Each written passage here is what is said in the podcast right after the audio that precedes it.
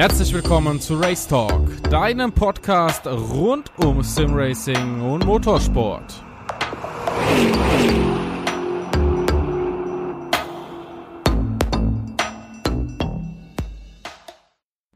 Heute haben wir einen Gast, auf den ich mich super freue, wie eigentlich auf jeden Gast. Ähm, aber vor allem, weil man mit ihm diskutieren kann auf sehr, sehr gutem Level.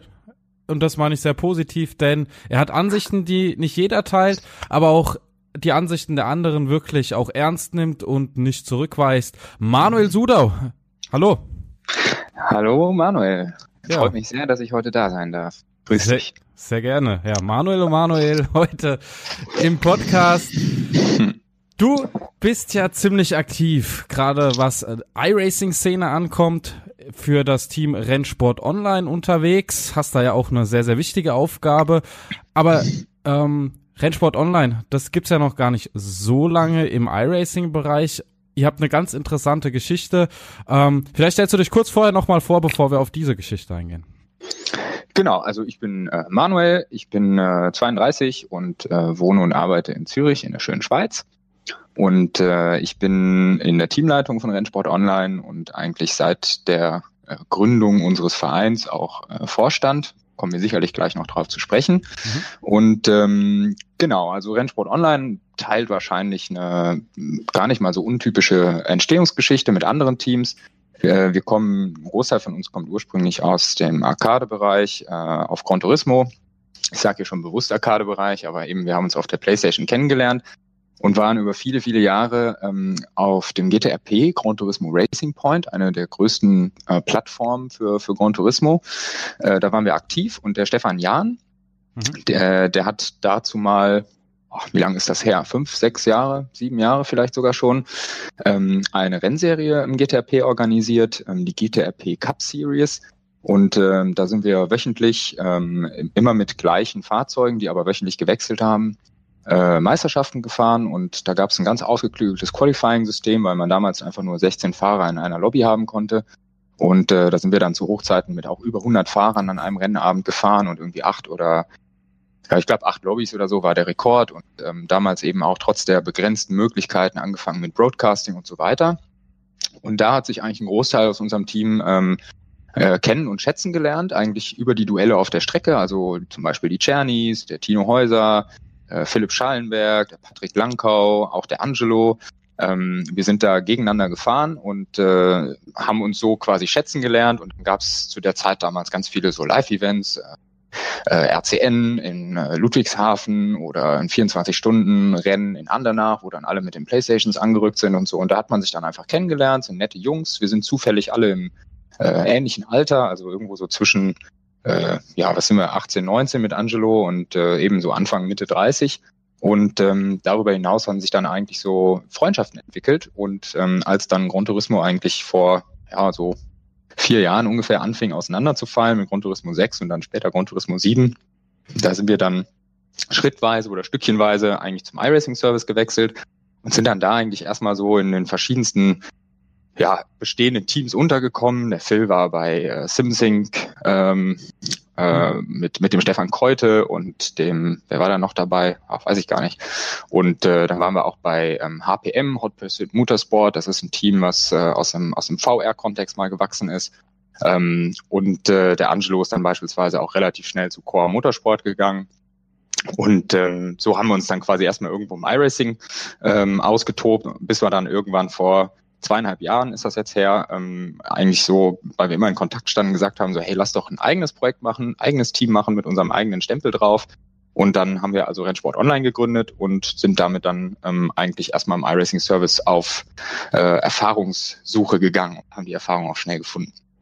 Ja, Erfahrung hat ja der ein oder andere von euch sogar im realen ähm, Fahrzeug sammeln dürfen. Ähm, wenn wir gerade noch auf die GT-Geschichte zurückgehen, GT Akademie, das wird ja dem einen anderen RTL Formel 1 Fan noch was sagen, kam ja ähm, vor ein paar Jahren vor den Formel 1 Rennen, wenn ich mich richtig erinnere, immer so eine mhm. Stunde und da waren ja zwei Fahrer von euch ziemlich gut dabei, ne? Genau, also generell einfach in der in der Szene, in der wir damals so waren. Ich meine, wir waren, kann man mit Fug und Recht behaupten, eigentlich so in den, in, in, in den Top keine Ahnung, wie man es definiert, 20, 50 Fahrern in Deutschland und auch international vorne dabei. Und ähm, als dann eben Gran Turismo und Nissan angefangen haben, dieses GT Academy Projekt zu lancieren, äh, sind dann eben gerade diejenigen unter uns, die dann auch also wirklich gerne noch den Sprung in realen Motorsport geschafft hätten. Ähm, und auch die, die natürlich ein bisschen mehr Zeit hatten, sind dann da in, in die Qualifier gegangen. Und ähm, 2012 hat der Patrick Langkau ähm, das auch ins GT Academy Finale geschafft und ist da Vierter geworden. Und der Philipp Schallenberg, der Phil, der ist äh, zwei Jahre später, 2014, äh, auch ins ähm, Finale gekommen und ist da als Siebter dann ausgeschieden. Aber eben, also beide erzählen auch heute noch gerne von der Erfahrung. Also gerade so diese Woche dann in Silverstone, das äh, ist natürlich sehr eindrücklich, weil sie da auch sehr schnell äh, einfach ähm, also richtige Rennwagen fahren durften. Also ein, so ein GTR, ähm, GT3 ist äh, nicht ohne und, und da erzählen sie auch gerne von. Und das ist natürlich äh, nicht nur eine tolle Erfahrung, ein tolles Erlebnis, sondern ähm, auch wirklich ein, ja, ein tolles Beispiel, wie, wie lange eigentlich auch äh, ja so diese Synergien von den Autoherstellern auch zum Beispiel gesucht werden ne, im Simracing. Ja, das sind jetzt vier bzw. sechs Jahre her das Ganze und die Technik entwickelt sich weiter. GT Academy war damals, jetzt seid ihr ja voll auf iRacing, ähm, habt da ja auch schon einiges an Erfolge sammeln können, seid ja in sämtlichen Serien unterwegs, was ich ganz interessant fand. Ähm, ich weiß nicht, ähm, ob wir das jetzt zu vorgreifen, aber was ich richtig interessant fand, ähm, war auf jeden Fall diese Kolumne, die ihr schreiben durftet für Motorsport Total. War das Motorsport Total oder motorsport.com? Motorsportmagazin. Oder Magazin. Das. Genau. Ah. Genau. Ähm, ja, klar, also vielleicht, wenn ich an der Stelle ähm, ein bisschen ausholen darf, ähm, was, was halt bei uns auch äh, noch ein bisschen besonders ist, ist, wir, wir fahren nicht alle nur unglaublich gerne, sondern wir haben auch so viele Talente, die, die man jetzt in dem Kontext von, von Simracing und auch in dem, was wir in den letzten Jahren gemacht haben oder immer noch machen, einfach auch super einsetzen kann. Also wir haben äh, irgendwie mit dem Hauke jemanden, der zum Beispiel sehr viel Freude äh, und, und, und auch Wissen hat, ähm, was die Verarbeitung von, von Bild angeht, bewegt aber eben auch äh, irgendwelche schönen Fotos. Ähm, der Phil hat da auch ganz viel Zeit investiert und auch der Markus Anders macht äh, super gerne ähm, einige von, von unseren Bildern beispielsweise.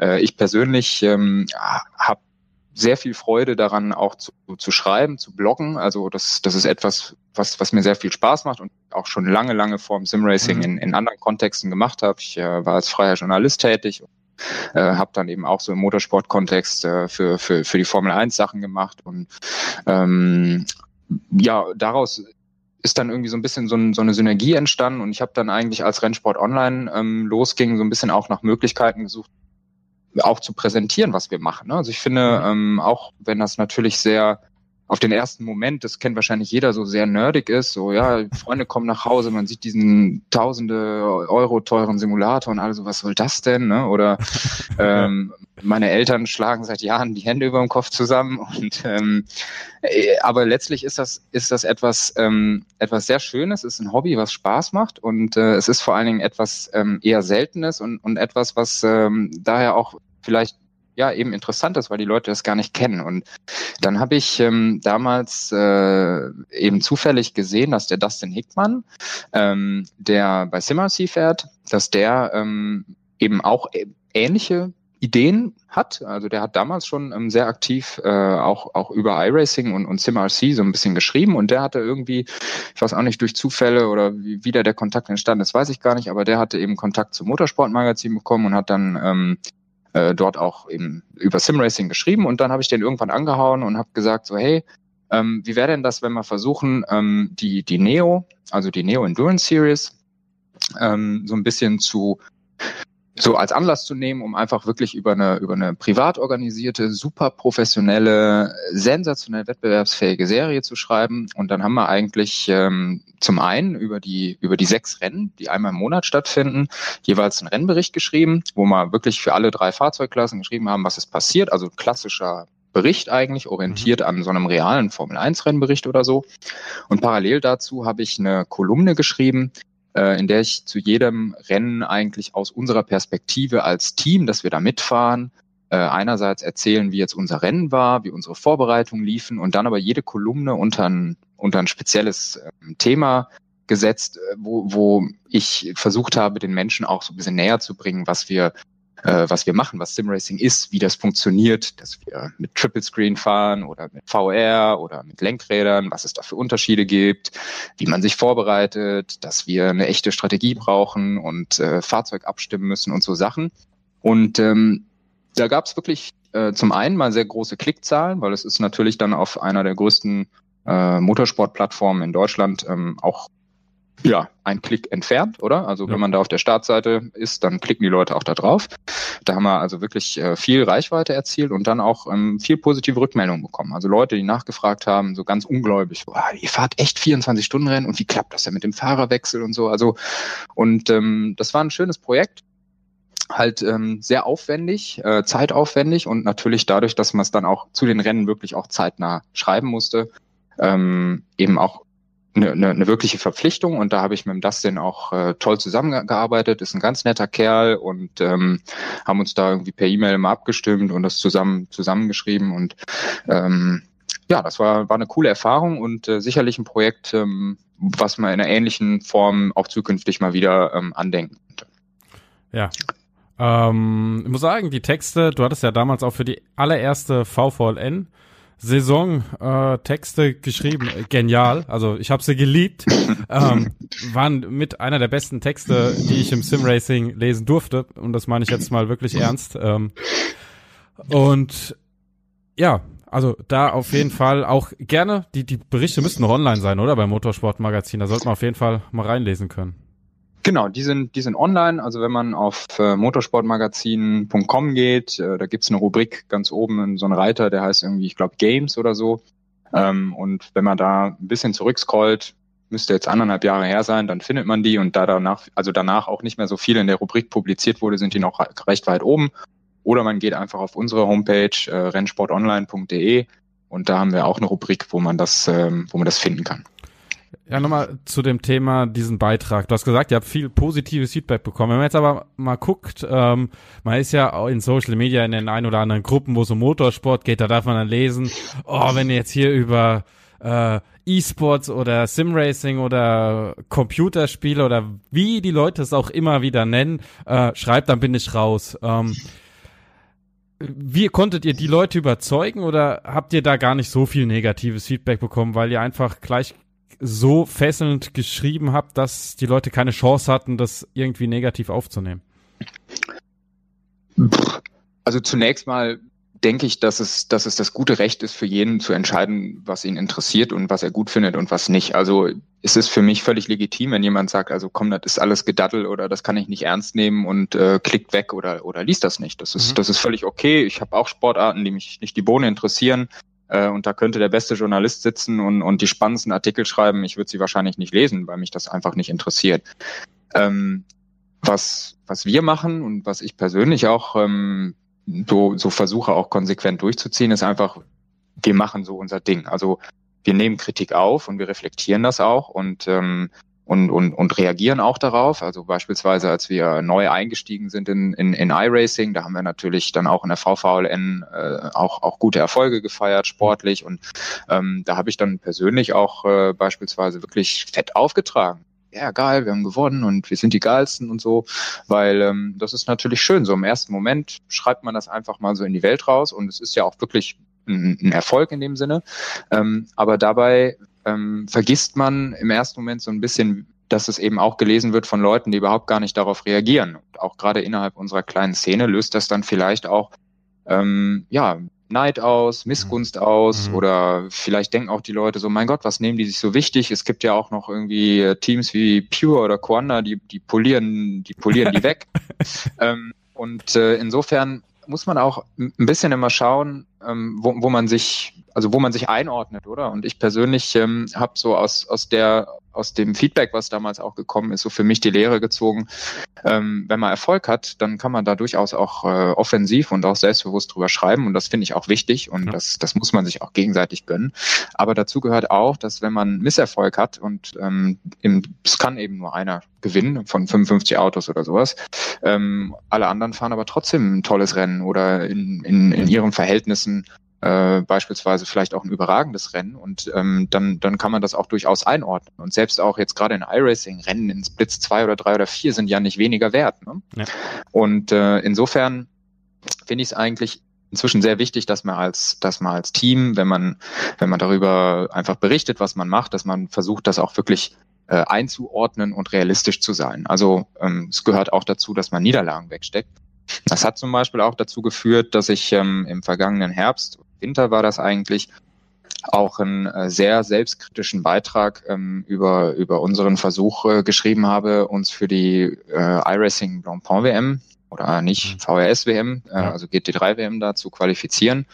Äh, da sind wir in die ersten zwei Rennwochenende gest Rennwochenenden gestartet, nachdem wir uns wirklich Wochen und Monate lang vorbereitet haben, haben zweimal richtig Pech gehabt ähm, und äh, haben zwei Nuller gefahren mit, mit jeweils zwei Autos und äh, haben dann die Kampagne eigentlich abgebrochen nach zwei von sechs Rennen. Und ähm, ja, also ich glaube rein sportlich und, und rein von der Pace könnten wir ohne Probleme in der WM mitfahren, aber davor ist einfach ähm, die Aufgabe, sich zu qualifizieren und da ja, kann man eben auch in dem Wettbewerb untergehen, ähm, beziehungsweise einfach keine Rolle spielen. Und äh, das bedeutet aber nicht, dass man, dass man dann auch nicht darüber schreiben kann, was trotzdem dahinter steckt. Ne? Ich meine, unsere Jungs haben sich trotzdem monatelang und wochenlang und stundenlang und, und wirklich super intensiv vorbereitet, Fahrzeuge getestet, abgestimmt, ausgewählt, Rennstrategien gemacht und dann ist das sehr viel Frust und ähm, das ist auch etwas, worüber wir vielleicht anfangen müssen, auch in der Szene zu sprechen, ähm, wenn mal was schief geht. Ne? Also das mit dem Neid und etc., das ist echt in meinen Augen ein gro großes Problem, weil wir sind doch so niedrig in Anführungszeichen angesiedelt, was dieses ganze virtuelle ähm, Sportliche angeht, im Vergleich zu anderen Titeln, wo man schon wirklich von leben kann als Profi. Ähm, wir haben auch richtig starke Leute, wenn man das halt transportiert wird. Das wären in dem Fall halt die, die davon leben können. Aber wir sind so klein, wir machen das alle noch zum Hobby. Aber der Neid, der ist so extrem groß. Da muss die Szene schon aufpassen, dass die sich da gegenseitig nicht irgendwie kaputt macht. In meinen Augen. Mhm. Ja, da bin ich ein Stück weit bei dir, weil es ist natürlich auffällig, dass gerade die deutsche Szene, auch im Vergleich zu zum Beispiel der spanischen, mal mit Ausnahme von Iberica Racing Team oder auch gerade den skandinavischen ähm, Szenen, sehr wenig zusammen macht. Ne? Also ähm, klar, es gibt so einzelne äh, Teams oder auch mal Events, wo man so miteinander ist. Ähm, das will ich überhaupt nicht übersehen. Aber insgesamt ist die Stimmung eigentlich äh, sehr geprägt von, von Missgunst und äh, vor zwei Jahren auch äh, teilweise von wirklich äh, über Monate gehenden Streits. Also äh, wenn ich daran denke, wie sich Pure und Core am Anfang zu ihren Zeiten da auf der Strecke bekriegt haben, das war einfach auch, auch nicht mehr lustig, weil am Ende haben sie sich einfach gegenseitig ihren, ihren Spaß genommen. Ne? Ja. Und ähm, ich, ich finde halt, dass wir, dass wir, also dadurch, dass wir die gleiche Begeisterung und die gleiche Leidenschaft haben, eigentlich versuchen müssten, uns, uns gegenseitig mehr zu respektieren und auch zu unterstützen. Und das fängt auf einer sportlichen Ebene an und das geht eigentlich weiter äh, hin zu den Aktivitäten neben der Strecke, äh, wo ja dann beispielsweise auch die Ansichten von irgendwelchen Teams, die jetzt Sponsoren haben oder Kooperationen eingehen, äh, dass, dass die dann teilweise auch sehr viel, oder was heißt viel, aber auf jeden Fall auch negatives Feedback ernten und ähm, das finde ich manchmal nicht angebracht. Ja. Es, ja, ist aber auch ähm, nicht nur bei den Teams so, wo man es auch merkt, äh, bin ich persönlich, deshalb kann ich das extrem nachvollziehen. Ähm, du kriegst dann manchmal Sachen an den Kopf geworfen, wo du denkst, okay, ähm, ja, wusste ich gar nicht, dass das so ist. Ähm, auch da, da kommt Neid her, ne? Also äh, und das, ich meine, wir haben, wir haben eine ganz kleine Szene. Wir haben mittlerweile so viele Anbieter, also Platz ist für genug Leute da, muss man sagen. Aber da kommt halt auch wieder diese Phase, wo du sagst, wir haben viel zu viele. Man müsste einfach mal die Kräfte bündeln, ähnlich wie das jetzt im iRacing-Bereich passiert mit den großen Serien Neo, DFG, DGFX und noch eine ist doch, glaube ich, dabei, oder? Die so ja gut, Core macht zum Beispiel diese SRO, ne? Ja. Oder ähm, ich meine, da gibt's sicherlich auch noch viel mehr Formate, die dann auch so, zum Beispiel die Briten in der, in der BSR, die haben dann auch irgendwie ihre eigenen Formate, die Australier eh. Also, und da kann man ja auch immer mitfahren, ne? das haben wir auch gemacht. Also der Tobi ist beispielsweise ähm, mehrere Saisons in der V8 äh, Supercar mitgefahren mit den ganzen Australiern und hat da auch Freundschaften geknüpft und äh, eben die Jannys fahren jetzt beide auch in, äh, in, bei, bei der BSR, bei den Briten. Mhm. Ich glaube Apex ist das, die das genau. organisieren. Das ist so eine MX5-Serie ähm, fix mit Reverse Grid. Also eher so zum Spaß, aber einfach ein toller Austausch. Ne? Und ähm, ja, also insofern ist, ist für mich einfach so ein bisschen auch der Punkt, wenn wir, wenn wir, wenn wir einfach offener sind und nicht immer gleich ablehnt, äh, dann haben wir am Ende alle was davon. Ne? Äh, wenn man zum Beispiel auch mal daran denkt, wenn man jetzt mal den des, des deutschen liebsten äh, Fußball nimmt, äh, da gibt es eine Bundesliga, wo mit Millionen um sich geworfen wird, wo Leute davon leben und wo auch, ähm, um dahin zu kommen, ein unglaublicher sportlicher Wettkampf auf der Jugendebene stattfindet und wo auch es ganz viele Verlierer gibt.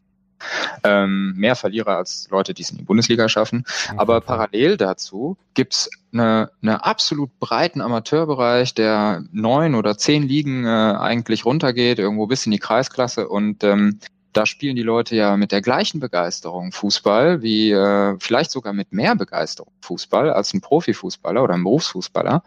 Und ähm, ich finde, dass das kann es und muss es im Simracing auch geben können. Also letztlich muss ja jeder für sich selber wissen, was er für Ansprüche an sich stellt, wo er hin möchte, was er für Ziele sich setzt, oder? Und äh, wie er das dann auch umsetzen möchte. Und weil es ein Hobby ist, ähm, vor allen Dingen auch, was ihm am meisten Freude bereitet. Und äh, da kann ich zum Beispiel für uns sprechen. Ähm, wir haben eben durch Zufall und durch unsere Entstehungsgeschichte wirklich ein paar superschnelle Jungs, die sich überhaupt nicht verstecken müssen, da vorne mit den 7.000, 8.000ern äh, mitzufahren. Wir sind regelmäßig in, in, in, in den oberen Splits eigentlich bei den offic äh, offiziellen Rennen. Und äh, wir haben auch schon den einen oder anderen, also wirklich respektablen Erfolg feiern können, äh, auf, auf einer sportlichen Ebene. Ähm, aber es ist für uns alle wirklich eine Nebentätigkeit und es gibt bei uns keinen im Team, der, der, der, der wirklich jetzt irgendwie damit großartig was erreichen will, der jetzt irgendwo in die F1 eSports Series will überhaupt. Ne? Mhm. Also wir reden da überhaupt nicht über Können, sondern da ist überhaupt kein Wollen da. Äh, wir arbeiten alle Vollzeit bei uns ähm, und äh, haben dementsprechend auch alle weniger Zeit. Dann gibt's bei uns Familienväter, ähm, Ehemänner und was weiß ich was. Also ist wahrscheinlich bei allen so. Und äh, trotzdem haben wir auf einer sportlichen Ebene für uns eine ein Anspruchshaltung entwickelt, in der wir uns so in unserem Selbstverständnis schon so sehen, dass wir einfach gerne uns mit den Besten messen möchten. Ähm, wir wir können, glaube ich, die Top-Rennen überhaupt gar nicht gewinnen, wenn nicht super viel äh, Zufälle passieren. Ähm, aber wir, wir wollen uns da messen und freuen uns immer daran, wenn man dann auch auf der Strecke auf die ähnlichen oder gleichen Gesichter trifft. Und jetzt so über die Jahre kennt man sich auch und, und weiß, was man miteinander und gegeneinander machen kann auf der Strecke. Und dann entwickelt sich auch ein ganz anderes Rennen. Das macht unglaublich viel Spaß. Also ähm, wirklich, und, und darum geht's am Ende, oder? Auf jeden und Fall. bloß weil weil wir jetzt so ein Denken haben und weil wir jetzt beispielsweise immer vorne mitfahren wollen oder uns eben mit den, mit den Top-Jungs messen wollen, bedeutet das ja nicht, dass äh, irgendwelche anderen äh, Teams in, in Deutschland, und davon gibt es ja Hunderte oder Tausende, dass die nicht äh, auch unglaublich viel Freude haben könnten in einem Split 8 oder mit, mit, mit 1000er I-Ratings. So. Und das heißt, so zwischen diesen beiden Ansätzen muss es an, an sich für mich gar kein Konkurrenzdenken geben, da muss es auch gar keine Wertung geben, weil am Ende eint sie eigentlich, dass sie das Gleiche gerne machen. Ja. Nur mit äh, anderem Ursprung oder wie man es auch sagen soll. Aber grundsätzlich ist es, geht es darum, Spaß zu haben bei der ganzen genau. Materie. Es ist das Wichtigste. Und ja, du sagst eigentlich das, wie es ist. Ähm, es ist, hat jeder seine Daseinsberechtigung. Jeder macht was dafür.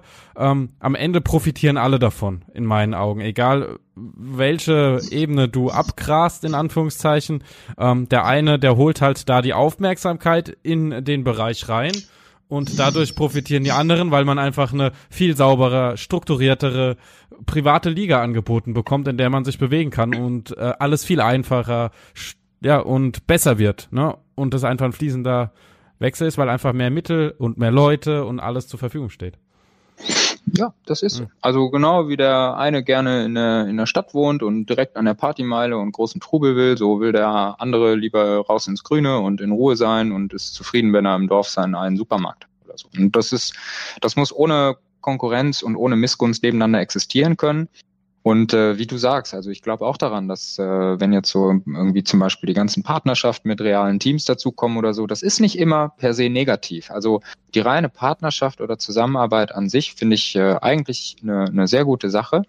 Ähm, was ich dann einfach davon ein bisschen differenziere ist, ähm, als Simracing haben wir einfach in den letzten Monaten oder Jahren, also aktiv erlebe ich das sehr, sehr krass, so in der, in der, in der Geschwindigkeit seit Anfang 2017, ähm, eine unglaubliche Steigerung an, an Aufmerksamkeit Und ähm, man sieht das, ja? also irgendwie World's Fastest Gamer, die F1 eSports Series, ähm, ich meine, selbst die Sim Expo wächst und wächst und wächst.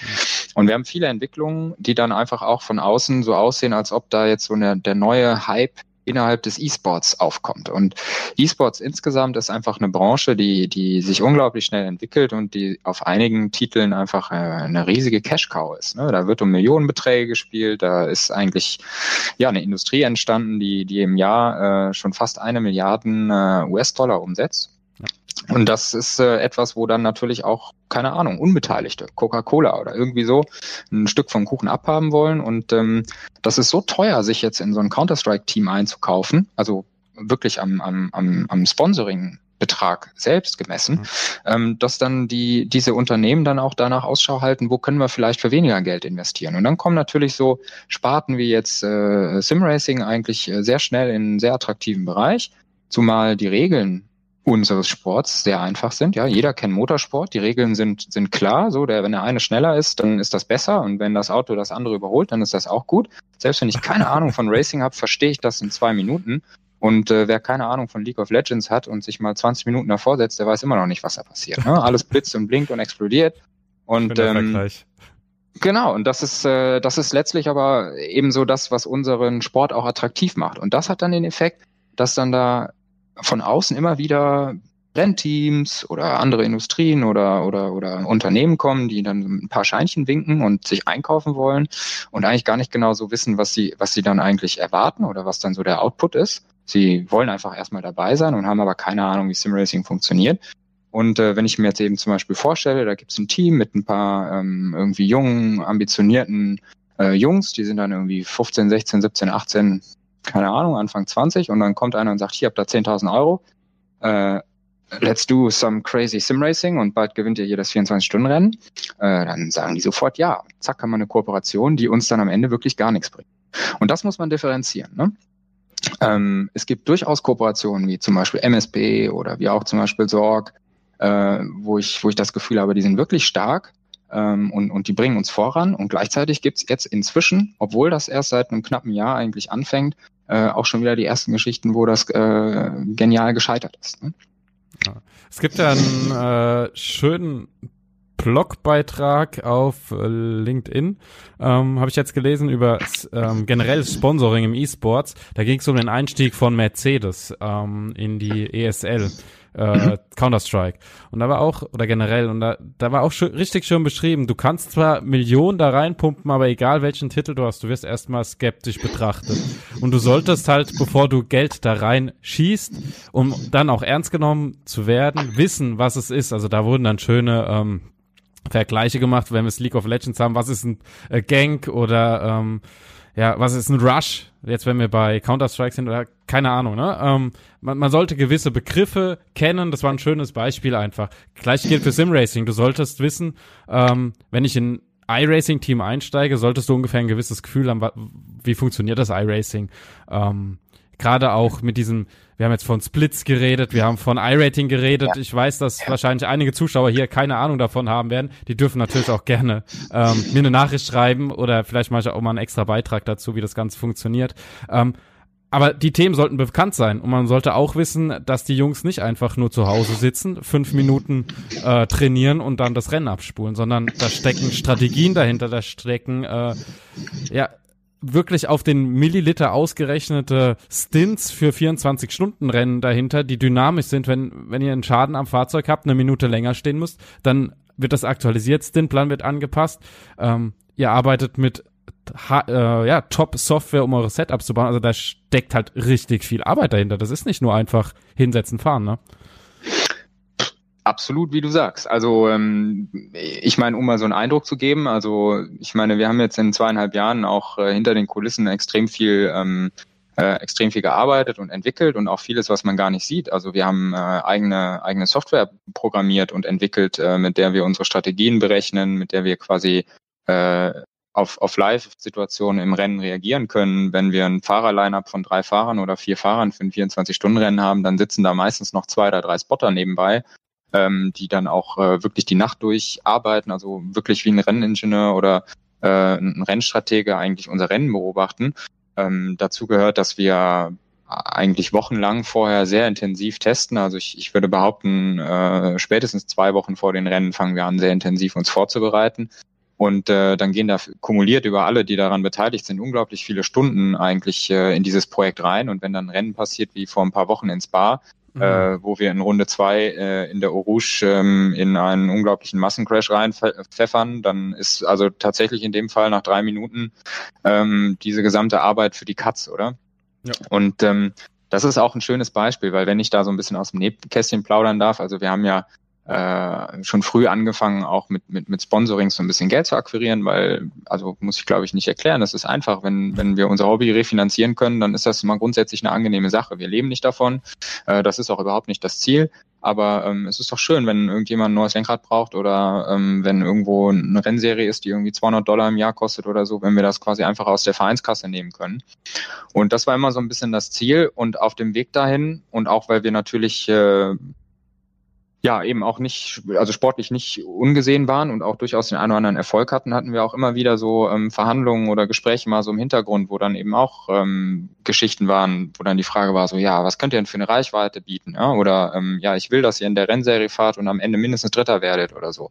Oder ähm, ich will, dass ihr in, in, in Split 1 fahrt und mindestens diese 1000 Zuschauer bei Raceport sind und so weiter. Also da wurden dann auch Forderungen gestellt, wo ich gesagt habe, es tut mir leid, ich kann das kann ich überhaupt nicht garantieren. Also ich, ich kann gar keinen Vertrag mit dir machen, in dem drin steht, du gibst mir Summe X und dafür kriegst du äh, eine Reichweite von äh, 100.000. Ja? Ja. Ähm, um mal ein tolles Beispiel zu nennen, äh, vor einem knappen Jahr waren wir mal in Verhandlungen mit einem äh, sehr großen DAX 500 Unternehmen, ähm, die uns ein ja, sehr großes, gutes Angebot gemacht haben. Ähm, und in, in dem ganzen Kontext haben wir auch mal so einen Einblick bekommen, wie äh, wie eigentlich so die, die Abläufe auch sind in so einer Marketingabteilung von so einem Unternehmen. Ne? Der knallhart sagt, hör mal, äh, ich hole mir lieber die brasilianische Mode, Modebloggerin äh, Isabella hier irgendwo nach Genf oder sowas auf irgendeine Messe für ein Wochenende und bezahle der Business Class oder First Class und das Hotel und so weiter und sagt dir einfach nur, du musst jeden Tag einen Post machen, als dass ich euch jetzt ein paar Tausender reinstecke, um irgendwie ein großes Sponsoring auf eurem Auto zu haben oder mit euch irgendein Event zu machen, weil Ihr habt, äh, wenn es hochkommt, 20.000 Zuschauer in Split 1 bei einem 24-Stunden-Rennen bei, bei iRacing. Ja. Und äh, Isabella aus Brasilien hat einfach mal irgendwie 11,8 Millionen Follower auf Instagram. Ja. Und damit ist das Ding für die einfach quasi vorbei. Ne? Und dazu kommt auch, man, man wird, das, das haben wir also gerade in den Anfängen auch gemerkt, oder wenn man auch mit Leuten spricht, die nicht unbedingt aus dem Sim-Racing kommen oder aus dem Motorsport kommen, ähm, man kommt relativ schnell in eine Situation, wo man merkt, die Leute nehmen einen dann jetzt als so einen wahr, der einfach Autorennen fährt. Die äh, blenden völlig aus, was wir auch sonst für Persönlichkeiten sind. Ne? Wir haben äh, bei uns Abteilungsleiter, wir haben Leute, die ihre eigene Firma gegründet haben, äh, wir haben Leute, die also wirklich ausgezeichnete Karrieren machen im Team, aber das, das zählt in so einem Gespräch dann plötzlich nicht, sondern da bist du dann der Nerd und der Gamer, den man vielleicht über den Tisch ziehen kann. Ne? Und das ist etwas, wo man auch sehr vorsichtig sein muss und wo ich auch sagen würde, da dürfen wir uns einerseits als Sport, aber andererseits auch individuell als Team einfach nicht unter Wert verkaufen. Also ähm, das, was wir machen, ist ist wirklich bewundernswert. Wir stecken da viel äh, Energie und Engagement rein und selbst selbst die, ich sag jetzt mal kleinen Teams oder selbst diejenigen, die vielleicht im ersten, auf den ersten Blick nicht gesehen werden, äh, stecken da unglaublich viel Herz rein. Ne? Und das ist etwas, ähm, das ist nicht 1000 Euro wert, nicht 10.000 Euro wert oder irgendwas, sondern das muss einen Wert haben, der dann für diese Person, die das Geld empfängt oder für das Team, das das Geld bekommt, einfach einen Mehrwert hat, äh, der auch spürbar ist. Ne? Mhm. Und deswegen äh, ja, versuchen wir gar nicht irgendwie da irgendwie die geilsten, fettesten, größten Sponsorendeals äh, abzuschließen, sondern wir versuchen einfach wie eine Grundfinanzierung hinzubekommen. Äh, da sind wir im Moment voll äh, angekommen und ähm, dann versuchen wir mit dem Geld, was wir dann haben, so wirklich als Verein auch ähm, ja, Mehrwerte für unsere Mitglieder zu bieten. Ne?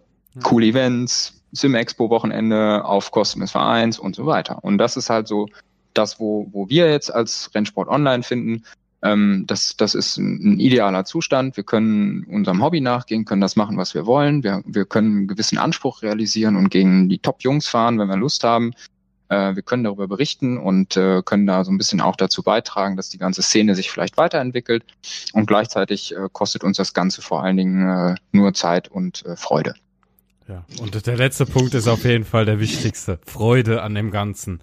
Ja, finanzieren. Ähm was ja auch viele jetzt machen, um sich so ein kleines Taschengeld dazu zu verdienen, typisch E-Sports, typisch Gaming, Twitch, YouTube. Ähm, wie siehst du da die Entwicklung? Wir kriegen immer mehr äh, Fahrer, die wirklich auch bewusst auf Twitch gehen, dort streamen, nicht nur diese TV-Broadcast, sondern tatsächlich das typische E-Sport Gaming.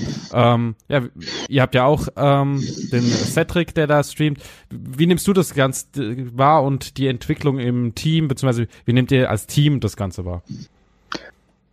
Also zunächst mal finde ich das eigentlich super positiv. Also ich, ich muss auch ganz äh, persönlich sagen, ich äh, ich habe ich hab das oft so, wenn ich irgendwie so, keine Ahnung, abends nach Hause komme, hier irgendwie noch Essen mache oder irgendwie mich so ein bisschen sortiere, dann knall ich da einfach mal, zack, hier twitch.tv und guck mal hier iRacing, wer ist gerade online und, und guck mir ein bisschen die Rennen an. Und ich finde das auch dann super sympathisch, wenn, wenn man dann irgendwie so äh, den Jungs so ein bisschen zuschauen kann und eben auch die Kamera sieht, so, ja, wie sehen die aus, wie erzählen die eigentlich. Ne? Das ist sowas, was im Simracing oder auch generell im, im E-Sport auch äh, noch nicht ganz so ausgereift ist, wie zum Beispiel auch im realen im realen Sport, ich kann ja als Zuschauer äh, will ich mich ja mit dem identifizieren. Und ich identifiziere mich nicht mit dem roten Auto, was an einem grünen Auto vorbeifährt, sondern ich identifiziere mich mit den Menschen dahinter. Ich identifiziere ja. mich mit dem, wer, der da seine Ideen realisiert und und, und da ist Streaming für mich eigentlich eine, eine, eine wirklich tolle Plattform, um, um das auch so ein bisschen zu schaffen, den Austausch zu schaffen. Und in den Chats kommen dann ja auch immer wieder Leute, die keine Ahnung haben, was eigentlich Simracing ist, die fragen und dann kriegen die da Antworten und es ist alles sehr persönlich und individuell und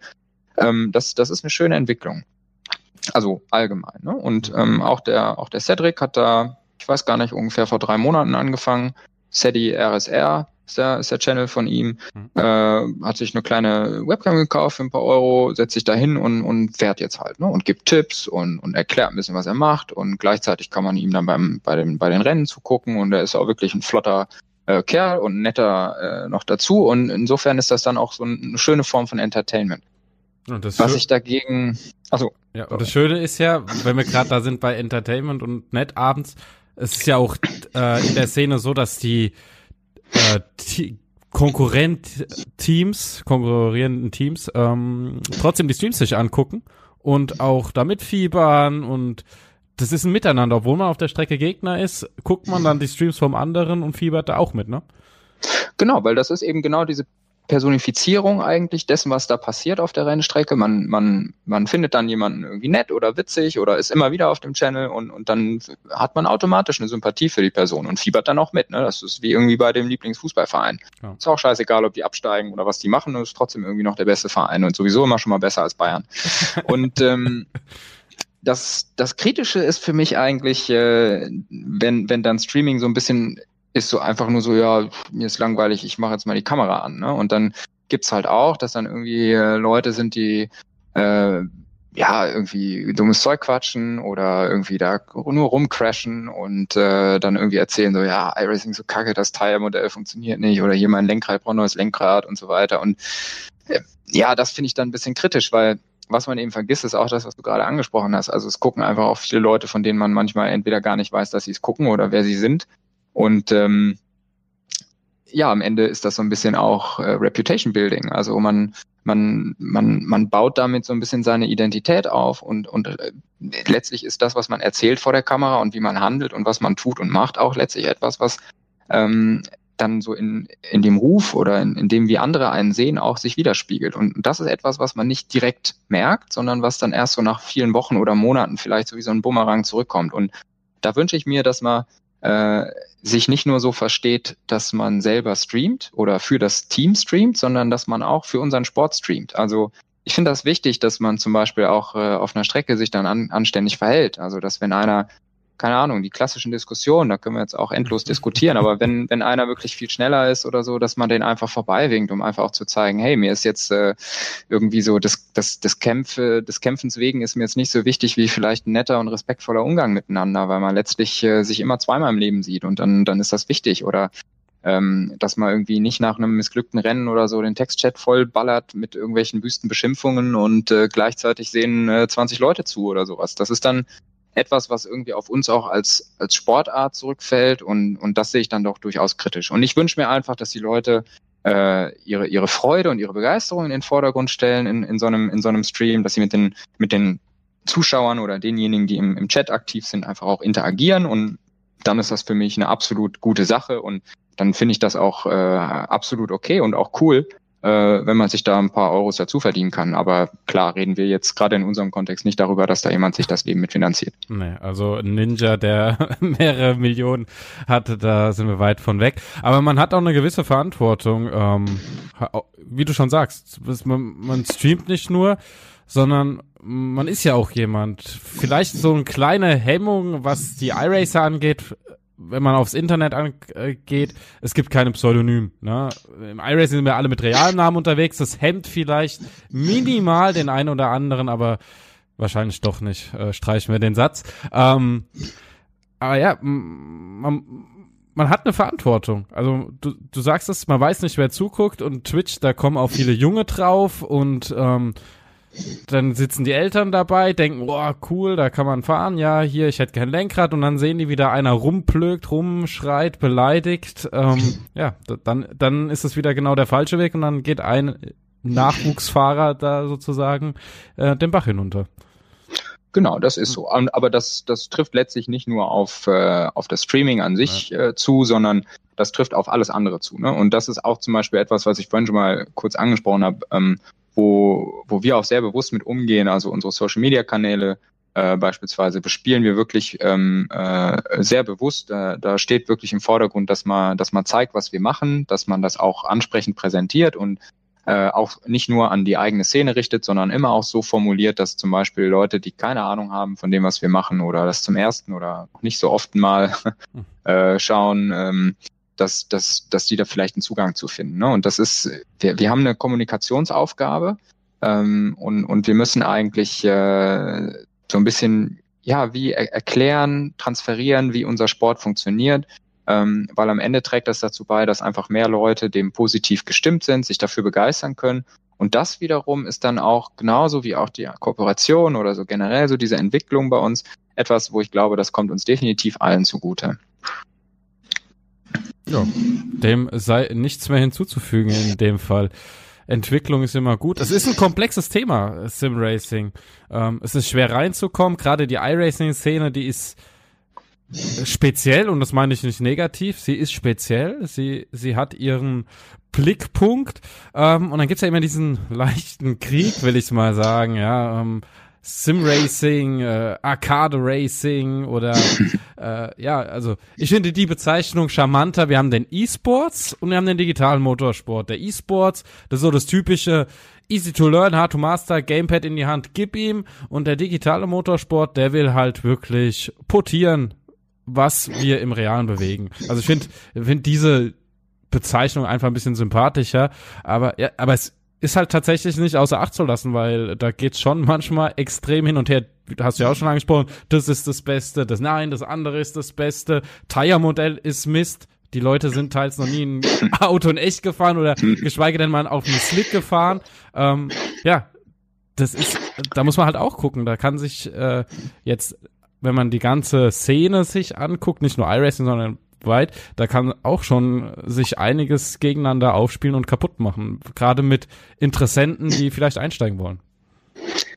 Ja, wobei das ist so ein bisschen auch, glaube ich, etwas, was man sich in unserer Szene ganz gerne erzählt. Ne? Also ähm, zunächst mal glaube ich, dass solche Diskussionen relativ natürlicher Bestandteil sind so von so einer Identitätsbildung. Ne? Wie versteht man sich selbst? Ist man jetzt E-Sport? Ist man jetzt digitaler Motorsport?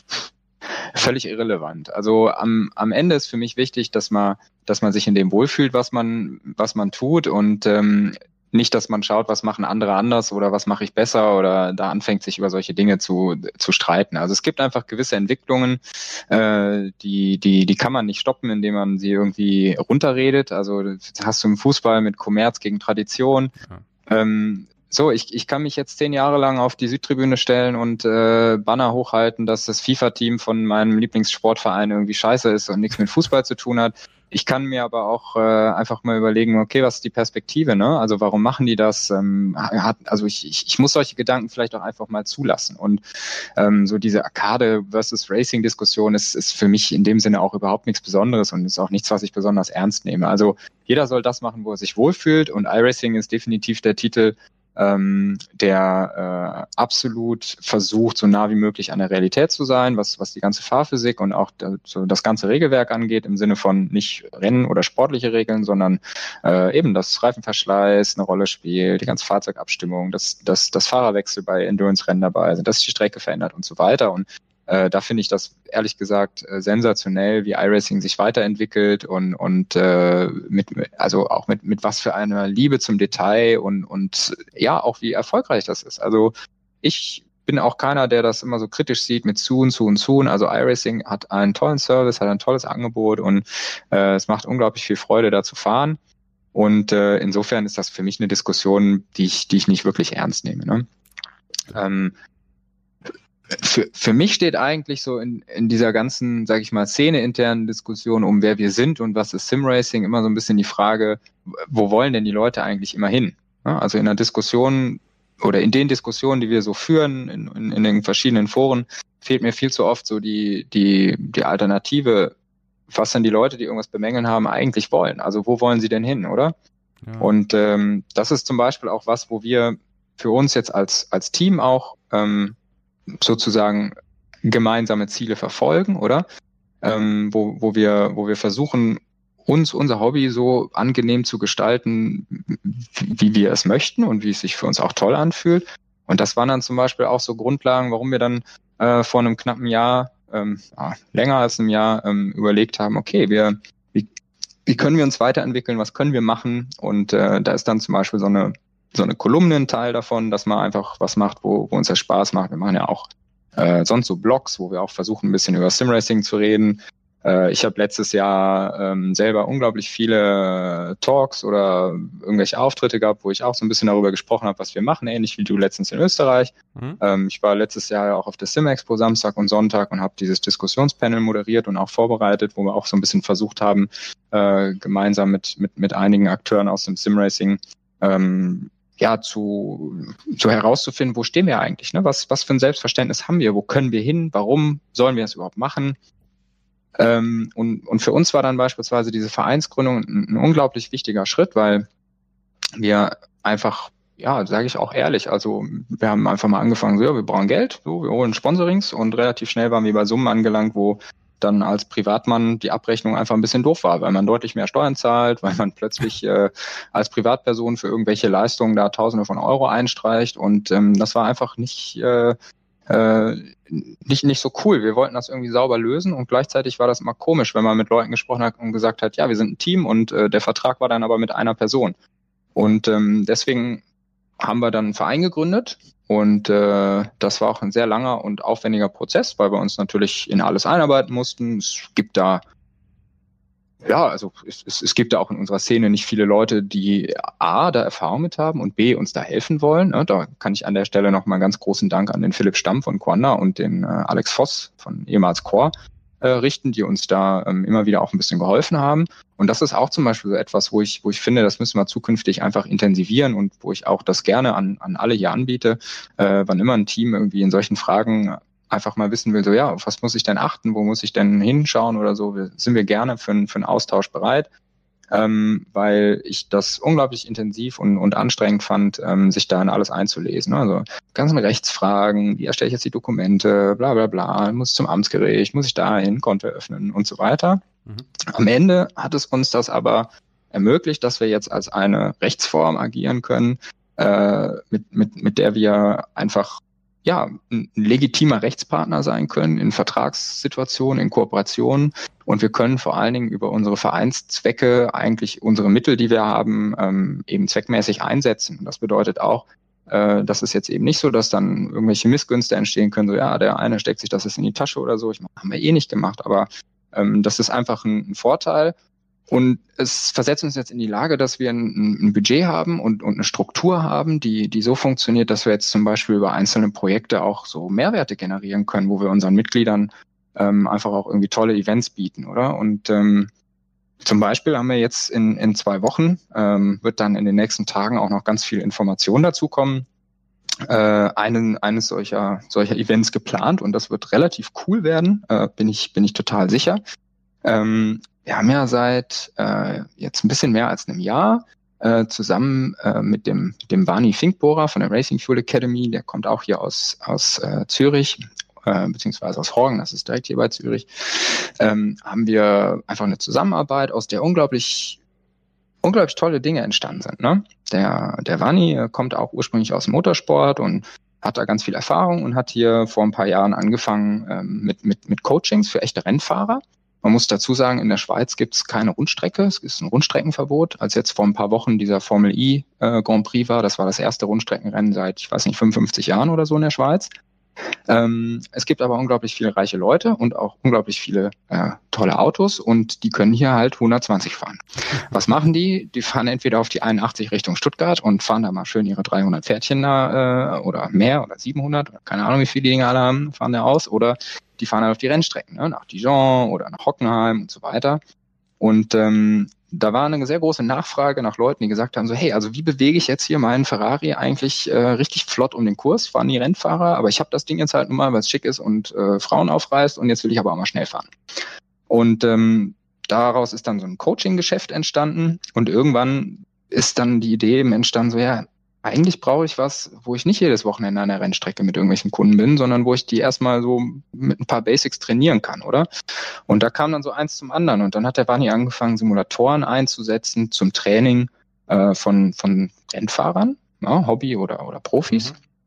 Und äh, irgendwo so in dem Prozess äh, sind wir dann dazugekommen und haben dann eigentlich so unsere Perspektive als Simracer in diese Entwicklung der Simulatoren mit eingebracht. Und das war ein extrem äh, ja, spannendes Projekt in dem Sinne.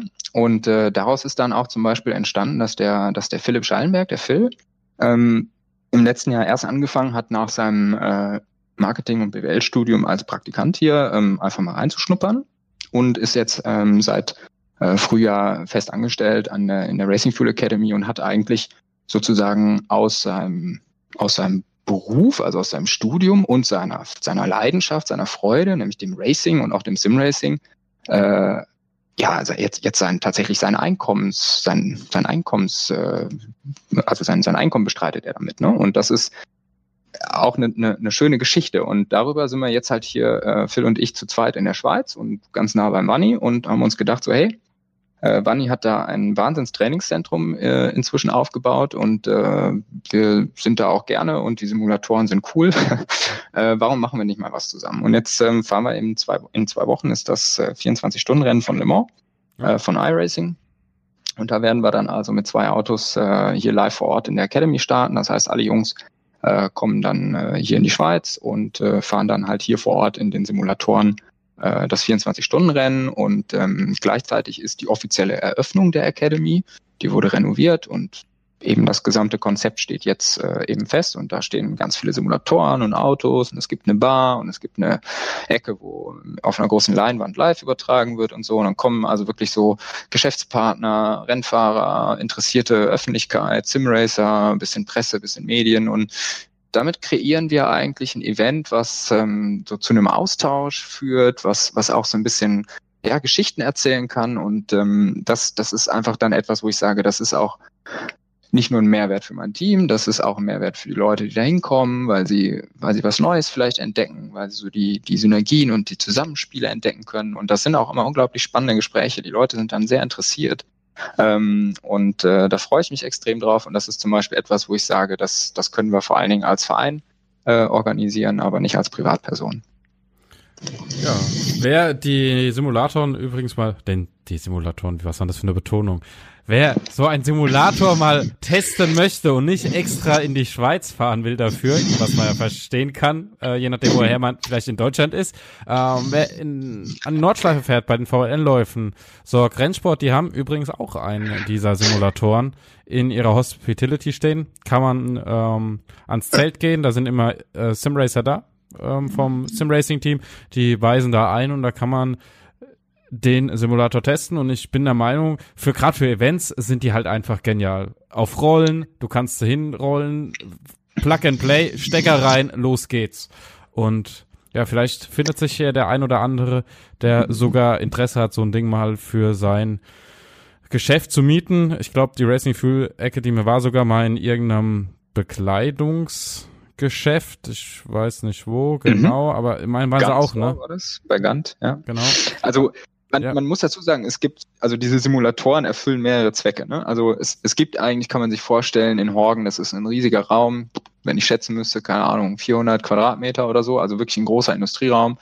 Ähm, und da stehen also mehrere dieser Simulatoren, ich glaube aktuell irgendwie so acht oder so in verschiedenen Ausbaustufen mit verschiedenen Lenkrädern. Man kann alle möglichen Simulatoren damit fahren. Der eine ist mit Full Motion, der andere nicht, der andere mit VR, der andere mit Triple und so weiter.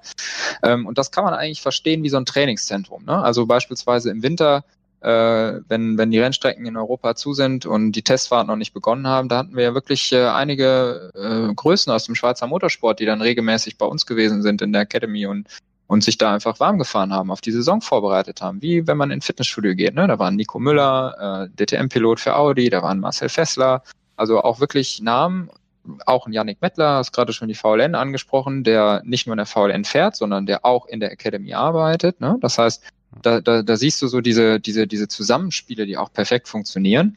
Und dann kann man diese Simulatoren also mieten für Events. Ähm, man muss aber dazu sagen, das sind wirklich, also das, das, das sind Profi-Geräte. Das ist nicht ein, ein, Spielzeug, da ist wirklich die beste Hardware verbaut. Das Ding wurde über Monate entwickelt. Ähm, die sind äh, in, in, einer, in einer professionellen Automobilwerkstatt in Tschechien gefertigt. Ähm, ehemaligen Skoda-Werk und das, das ist also wirklich High-End. Das ist ich würde behaupten, also mit so das Beste, was man eigentlich im, am, im Moment am Markt bekommen kann. Und das bedeutet, dass dann diejenigen, die die Simulatoren auch mieten für einen Tag oder ein Wochenende oder auf einer Messe, dann auch welche sind, die wirklich genau das ausdrücken wollen. Ne? Die zeigen wollen, also wir machen nicht hier G25 Playseat, sondern wir machen Motorsport und zwar virtuell. Und wer will, kann sich da reinsetzen. Und eben, Dauerhaft kann man, kann man den Simulator bei jedem VLN-Rennen bei SOG äh, mal ausprobieren. Die haben einen Simulator gekauft von der Academy. Ähm, wir sind auf verschiedenen äh, Messen immer wieder. Es gibt einzelne Events. Wir waren bei Gant, wir sind in Autohäusern und so weiter. Und ähm, bei der äh, Simracing Expo im September äh, sind auch wieder zwei Simulatoren dabei. Unter anderem am Stand von Sim Department wird ein Simulator von uns sein. Und dann werden wir auch äh, wir und auch äh, Jim, also beziehungsweise Williams eSport, äh, wird auch mit einem Simulator ähm, dort fahren, der auch von, von Vani und der Racing Fuel Academy ist. Und das ist so eigentlich der, der Hintergrund zu den Simulatoren. Ne? Und ähm, wir, wir versuchen dann eben mit diesem Event auch genau diese verschiedenen Komponenten zusammenzubringen. Wir wollen echte Rennsportfans ähm, motivieren, wir wollen echte Simracer motivieren, wir wollen Leute motivieren, die vielleicht einfach nur Motorsport gucken oder die interessiert sind an, an neuen Entwicklungen. Und äh, wir wollen aber auch innerhalb der Szene zeigen, so hey, guck mal, mit dem, was wir machen, können wir unglaublich viel bewegen. Ne? Und ähm, deswegen haben wir uns auch noch einen Spezialgast eingeladen, äh, der den weiten Weg aus äh, Großbritannien antreten wird und äh, hier zu uns nach Zürich kommt.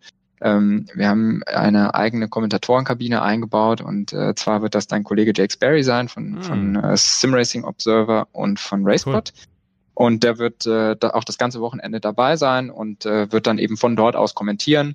Und mit dem zusammen werden wir dann sicherlich auch noch ein paar schöne Highlights ähm, äh, setzen, wo wir dann auch versuchen, eben so den Leuten auch zu zeigen, ne? so wie schön alles das funktionieren kann und zusammenspielen kann. Sehr, sehr sympathischer Kerl. Ja, wir könnten hier eigentlich noch stundenlang diskutieren. Äh, ich habe ja zu Anfang gesagt, mit dir, wir zwei, wenn wir reden über dieses Thema, ich weiß nicht, wir haben mal zwei Stunden telefoniert, drei Stunden telefoniert, also das kann stundenlang gehen. Wir müssen aber irgendwo einen Schluss finden zum Ende doch vielleicht noch mal äh, so dein persönlicher Eindruck, was ist, oder besser nicht Eindruck, dein Wunsch, wo soll's für die Zukunft mit unserer Leidenschaft hingehen, für dich persönlich? Die schwierigste Frage zum Schluss, Manuel. Das hast du, das hast du schön gemacht. Ja, wo soll es hingehen? Also ich, ich glaube einfach, dass wir, dass wir als Szene, aber vielleicht ist das jetzt auch schon Gesellschaftskritik, ich weiß es nicht, aber dass wir eigentlich so mehr dahin müssen, auch zu respektieren, was die Leute machen. Also ähm, egal wo man hinschaut, das System ist eigentlich immer eine Pyramide. Es gibt immer nur wenige, die ganz oben sind. Ähm, egal, ob das im Beruf ist, ob das im Fußball ist, ob das in der Weltpolitik ist oder was auch immer. Und ähm, man darf nicht das Gefühl haben, dass alle oben auf dieser Spitze sein können.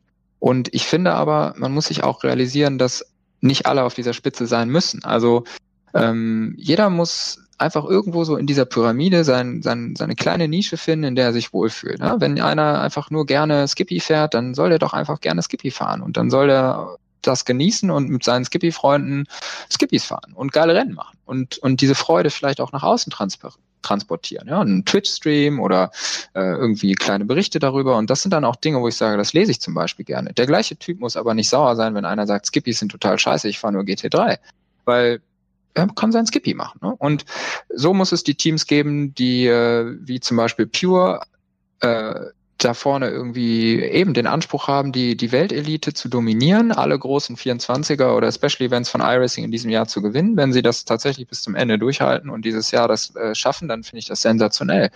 Das gleiche gilt für Leute wie Martin Krönke oder, oder Quanda. Ich finde das absolut bewundernswert, äh, mit welcher Hingabe und welchem Talent und, und auch welcher Arbeit äh, diese, diese Personen eigentlich ähm, da an, an, die, an die sportliche Spitze sich fahren und wie auch die Teams dahinter alles hinter diesen Erfolg unterordnen. Ne? Und dann, dann sind da einfach Leute zusammengekommen, die so die gleiche Leidenschaft und die gleichen Ziele eigentlich teilen. Und das finde ich eigentlich etwas sehr Schönes und das finde ich auch etwas, was wir als Szene viel mehr wertschätzen müssen. Ne? Also äh, ich, ich muss nicht sagen, so, öh, Pio hat jetzt eine Driving School und das ist voll scheiße. Äh, ich muss nicht sagen, so, öh, RSO schreibt immer nur, wie geil sie sind, sondern es geht vielmehr darum, dass man einfach anerkennt, so, ja, mein Gott, wenn das die besten Fahrer sind und die äh, machen, verdienen ein bisschen Geld mit dem, was sie aber können, ja, also was, es ist eine Leistung. Es ist ja, ja nicht, dass sie irgendeinen Scheiß verkaufen, sondern die verkaufen ihr Wissen und so funktioniert nun mal auch unsere Welt. Und dann finde ich, kann das eigentlich für alle Beteiligten nur, nur ein Mehrwert sein. Und, und genauso äh, wünsche ich mir eigentlich dann so, dass, dass wir als Szene gerade in Deutschland, die wir auch auf verschiedenen Foren immer wieder miteinander zu tun haben, einfach auch mal offen sind, Dinge zusammen zu machen. Ne? Und, mhm. und das ist dann auch etwas, was ich persönlich versuche, so in, in meinem kleinen Wirkungsradius auch zu leben. Also ich habe kein Problem damit, mit einem Dustin Hickman von, von SimRC so eine Kolumne zu schreiben. Ich habe kein Problem damit, mit MSP äh, auf dem Auto in 24-Stunden-Rennen zu fahren. Ich habe kein Problem damit, mit dem Philipp Hagi Hagnauer von, von Sorg äh, ebenso zwei Stunden zu telefonieren und über Gott und die Welt äh, zu reden. Ne? Ich, äh, ich, ich, ich finde das toll, da, daraus entwickeln sich Freundschaften und ähm, wer schon mal bei der Simracing Expo war oder dann dieses Jahr endlich mal dahin kommt, der sieht dann auch, äh, wie, wie cool auch die Stimmung dann miteinander ist, wenn da lauter begeisterte äh, Menschen sind, die, die alle die, die gleiche Faszination teilen und, und alle strahlen und alle liegen sich in den Armen und trinken Bier zusammen. Also das ist, äh, das, das finde ich toll. Und, und ich wünsche mir, dass wir, dass wir mehr solche Momente kreieren, in denen wir abends unseren Computer ausschalten und einfach mit einem Lächeln ins Bett gehen und, und sagen so, hey, mein Hobby ist echt, ist, ist cool und das ist was, was ich, äh, an dem ich Freude habe und was ich einfach machen äh, möchte und, und, und was ich, was ich nicht in meinem Leben vermissen möchte. Und, und, und da müssen wir hin, dass wir das, dass wir das in den Vordergrund stellen und nicht in den Vordergrund stellen, was mache ich besser als andere oder was machen andere Scheiße. Tolle Worte. Danke dir. Das war der Podcast. Eine gute Stunde mit Manuel Sudau, Teamleitung, Gründer von Rennsport Online. Danke dir, Manuel, und ich freue mich auf viele weitere tolle Gespräche mit dir und natürlich mit den kommenden Podcast-Gästen. Dankeschön.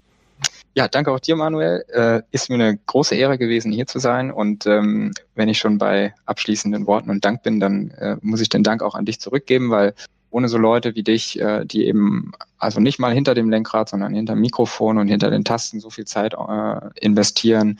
Äh, ohne so Leute hätten wir, wären wir nicht da, wo wir heute sind. Und, und das ist auch etwas, was wir auch anfangen müssen, mehr wertzuschätzen, äh, anstatt dass wir darüber diskutieren, äh, wer jetzt was wo wie macht oder so. Also danke auch dir und schön, dass ich hier sein durfte. Und äh, ich bin gespannt und, und freue mich auf Diskussionen oder Fragen, die jetzt daraus vielleicht entstehen.